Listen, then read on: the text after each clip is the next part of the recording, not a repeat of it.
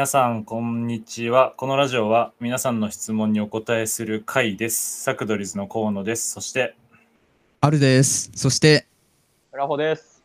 はい。ということで今日も3人で質問に答えていきたいと思います。よろしくお願いします。お願いします。ちょっと2週間ぐらい空いたんで、久々のね、質問コーナーになるんですけど、うん、そうだね。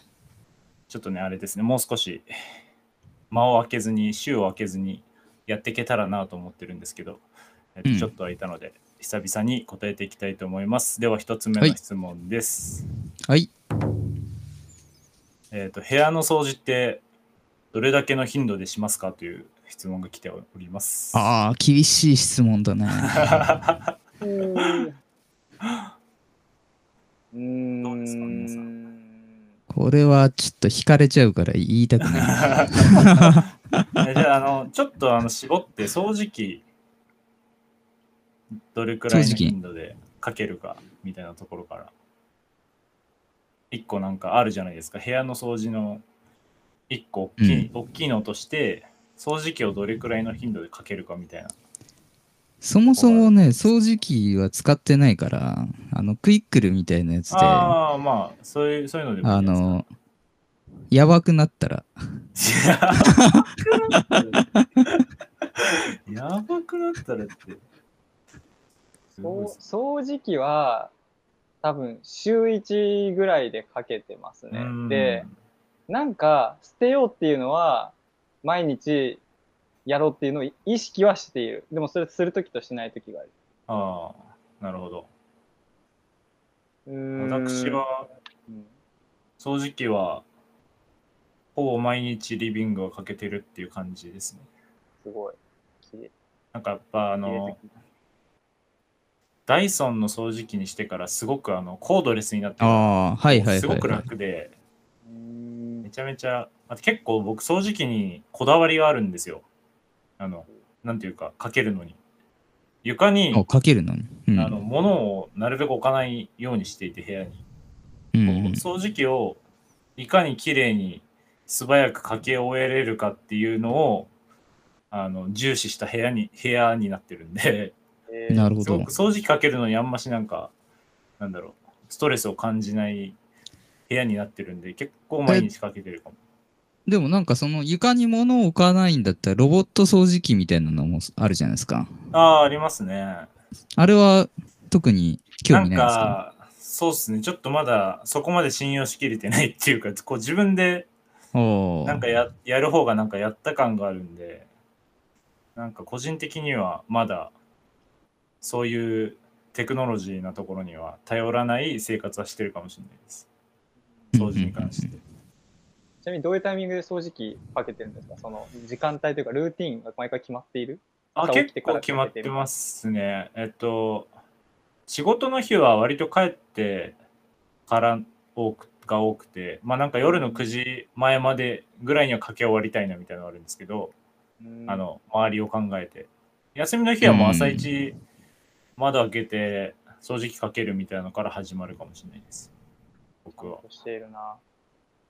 まあね、家の環境によって音を出せなかったりとかね。そうそうなんかあるんで。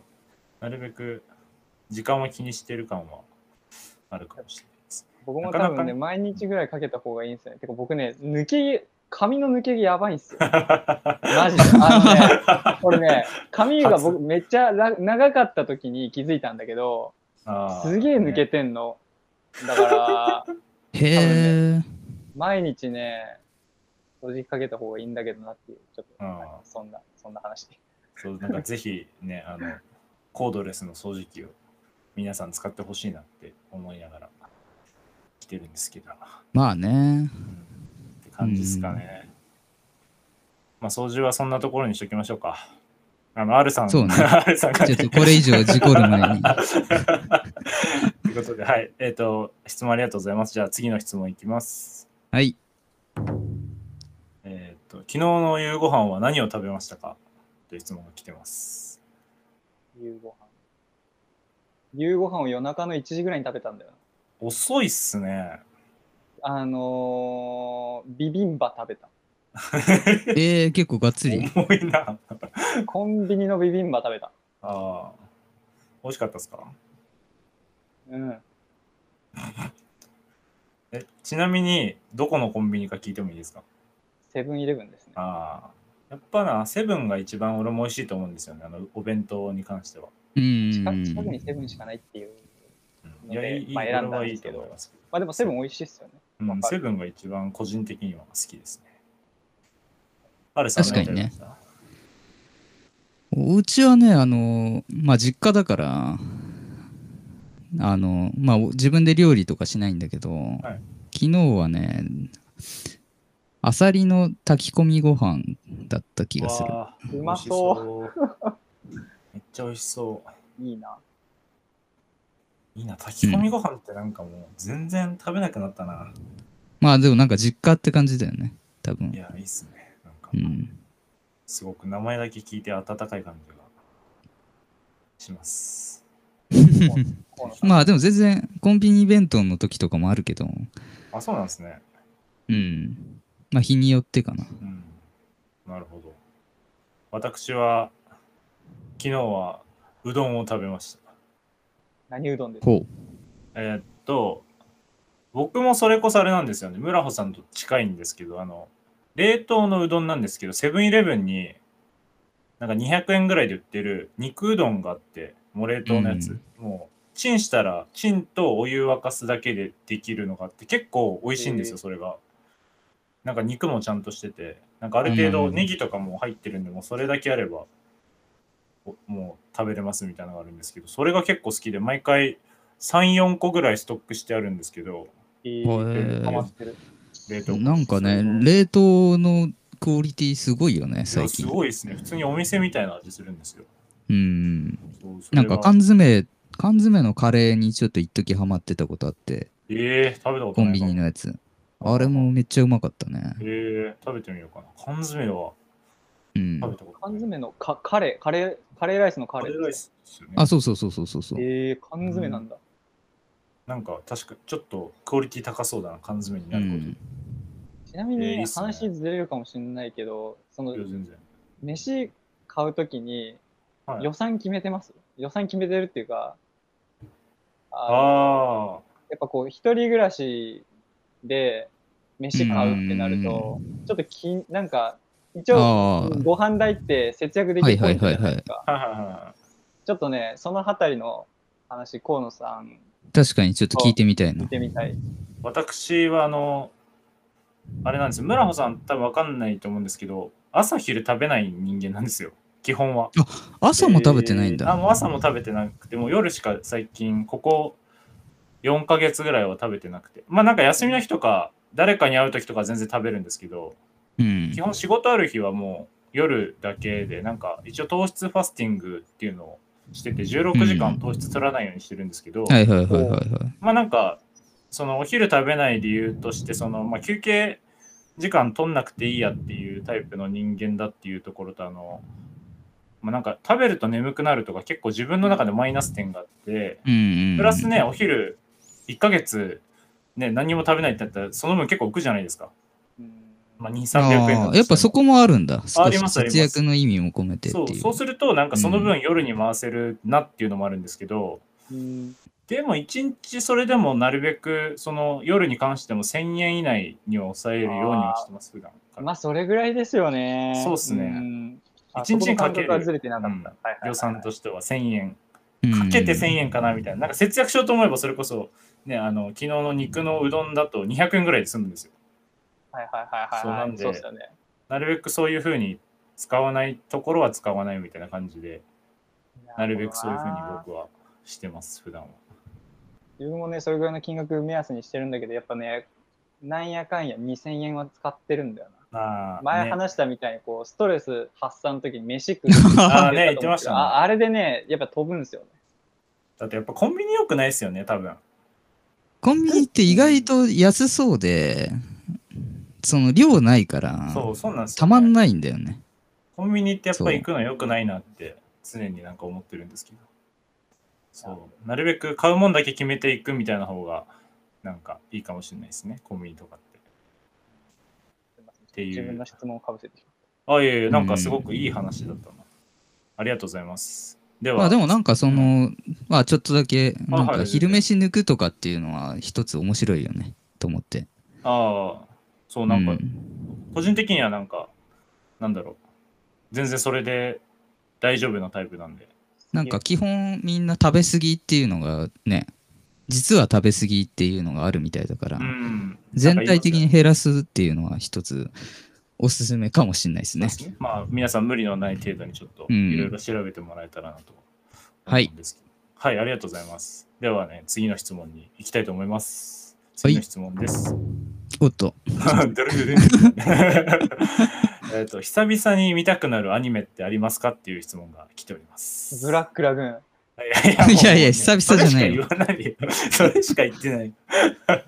いや、マジでね、たまにやっぱ間空くとね、見たくなるんですよ。なんか、新しいアニメ見始めるには時間ないし、かといって、YouTube あさって時間潰すのも嫌だし、ってなったらもう残るのはブラックラグーンしかない。これを見て一時的に現実逃避して、あの、ロアナプラという島にトリップして、その後にまた戻ってきて、こうね、ちょいやまた仕事やるかみたいな。現実に向き合うみたいな。いやー、ほんと好きっすね。アルさんとかどうですか？そうね。えーっとね、今パッと浮かんだのはね、初めの一歩かな。ああ、面白いっすよね。なんかさ全部見れてないんですけど、結構途中まで自分も見てて。うん、あれの、まあなんか、あのー新しいやつを結構間空けて作ってたりはするんだけど、はいはいはい。一番最初のもう古いうん。初期のアニメが、はいはその一歩がチャンピオンになるまでを描いてんだけど、そこはすごい好きでね。結構何回かリピートして見いてあるかな定期的に。ーなんか見ると最近見てないけど、うん。どういう気持ちになるみたいなのとかあるんですか？なんか、初めの一本見て。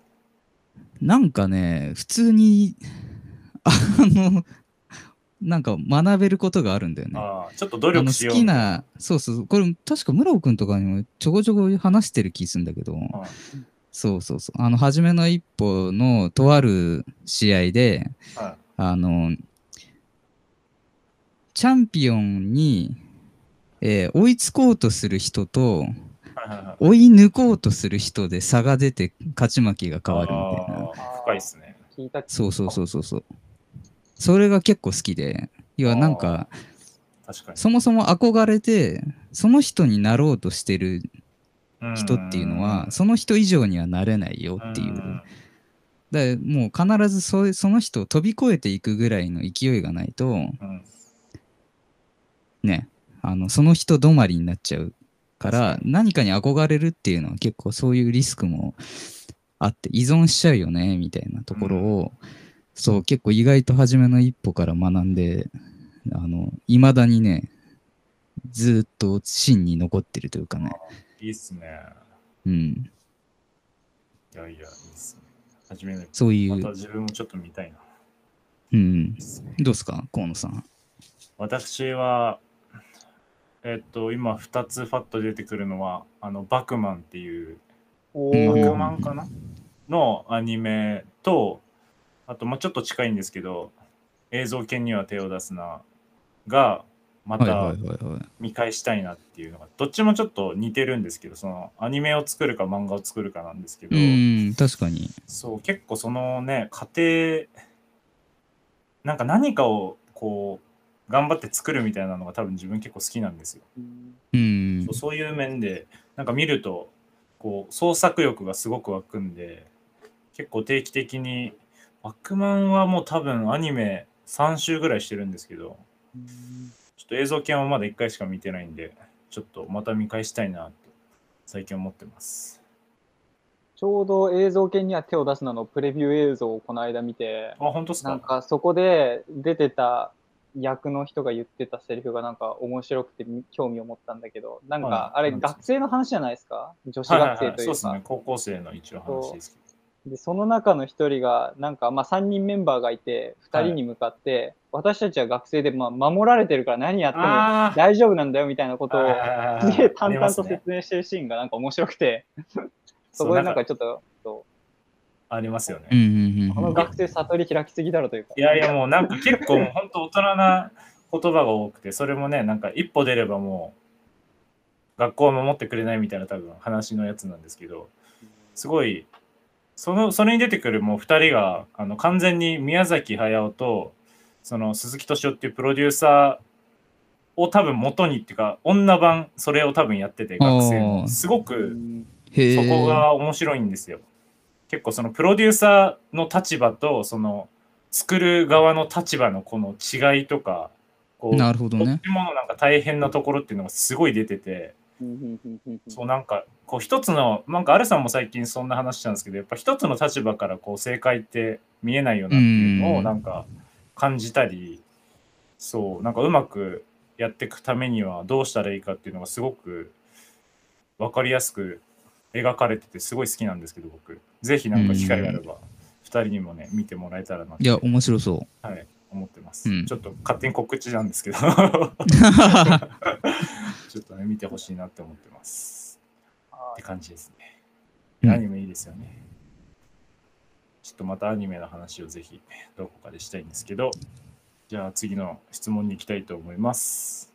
はい。えっ、ー、と、嫉妬せずに済む方法ってありますかっていう質問が来ています。ちょっと最後に思うなるほどね。し結構その人が男性か女性かによってもね。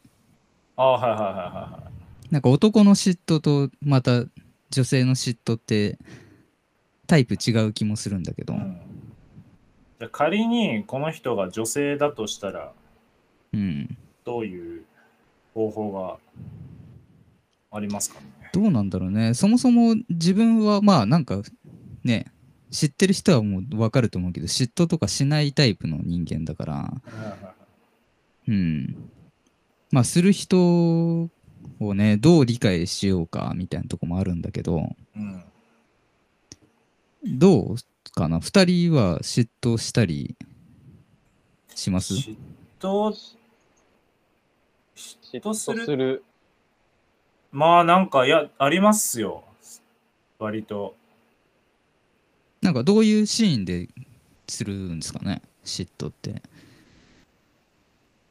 自分から言うと嫉妬、なんかまあ、恋愛の嫉妬とそうじゃない嫉妬があって、うん、そうじゃない嫉妬は、例えば、うわ、こいつ、俺より、俺がやりたいことできてからにクソみたいな。で、その嫉妬は、うん、てかまあ今みたいな感じで感じるんだけど、はい、なんか、その逆ギレエネルギーを使って割と動けたりするから、まあそんなに問題だと思ってなくて、恋愛の方の嫉妬は、まあ今あんまりないないけど、昔はね、めっちゃ嫉妬する系男子でしたね。なんか、もうちょっとでも他の、なんか男子というか男の人と仲良くしてると、ああ、そっちがいいんだね、みたいな。なんか、なんか、はい、はい、はい、みたいなね、そういうちょっとめんどくさい系やつだったけど、ななんだろうな、でも、最近は、そんなこともないというか、まあ多分、嫉妬するのはそれだけそれに、その、なんか対象に依存してるというか、やっぱ集中してる状態だから、なんかもう、それを避けたいってなったら、他のものに集中向けるとか、じゃ、まあそれぐらいの方法しかないのかなと思ってて、自分も今、その恋愛系の嫉妬しなくなったのは、その恋愛以外に興味が出ることが出たから、まあそんなに嫉妬しなくなったって感じで。まあ、うん、僕はそんな感じ。うん。いや、なるほどね。若い、うん、若い嫉妬の仕方でしたね、恋愛かわいいか河野さんはどうですか？僕も村穂さんが最初に言ってるのに近くて、結構自分のやりたいこととか興味あることのカテゴリーで成功したりしてる人を見ると、ちょっと、うわ、なんか嫉妬というかやばいなとか、なんかすこんなに若いのにこんなに才能あるんだみたいなところにちょっと焦りみたいなのを感じたり、そのこう自分はなんだろうそれに対して楽しくできてるのかなっていうすごい楽しそうにやってたりするのを見るとこう自分も楽しむのをこう忘れないようにやんなきゃなとかそういうなんか若い人を見るとより感じますね。うんうんうん、そうなんかそういう意味で嫉妬っていうのはなんか多々あります。その例えば音楽で言うと前ちょっと話してた藤井風くんとかすごい若いのにめっちゃ才能あるし、うん。ああまあそういうのはあるよね。そうそうなんかそういうところとかでなんかこんなに年下でこんなにすごいの持ってるって、うっんていうなんか自分の時間の使い方とかに関してちょっと後悔とかそういうところを感じたりみたいなのはあるかもしれないです僕。でもなんかその嫉妬はあれじゃないですかその対処するとかっていうもんじゃなくて。そうっすね。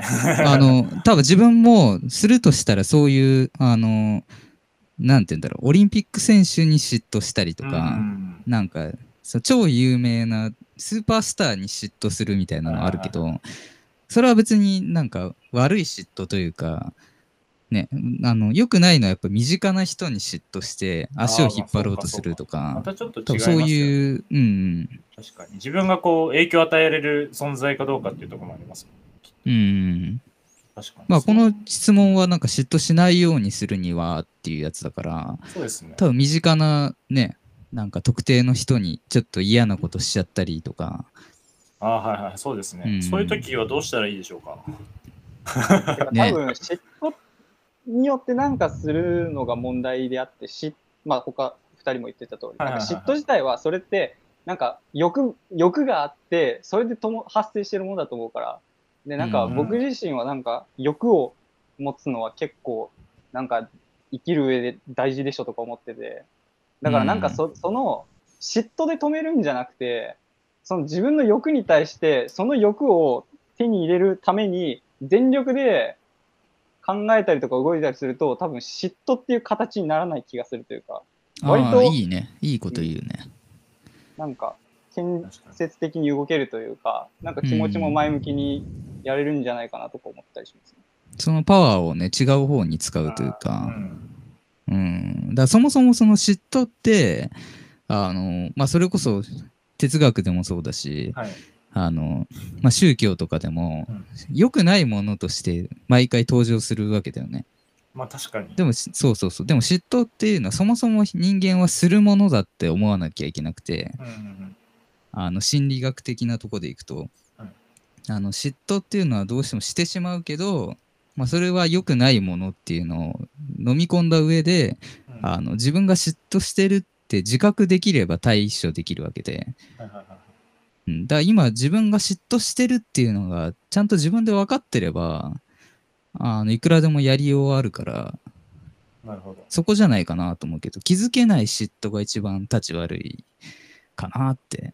はいはいはいはい。こう自分嫉妬する自分を、まあ、受け入れるのも大事。でそこからうん。どうするかみたいなところですかね、うんまあしちゃうのはねもうみんなお腹減ったり眠くなったりするのと同じようにうん。やっぱ悔しいとか思うのは当たり前なわけだから。うん。うん。まあそれ自体は別によくって多分村穂君みたいにそれの力の行き場をちゃんとうん冷静に考えられればいいんじゃないかなって。確かに。すごくなんかいい答えになったんじゃないでしょうか、うんありがとうございます。ぜひ、はい。皆さん嫉妬したときは今の意見を参考にしていただければと思います。ということで今日は、えー、と質問以上になります、えーお二人ありがとうございました。はいありがとうございました。ありがとうございました。質問またどしどし送ってください。ありがとうございます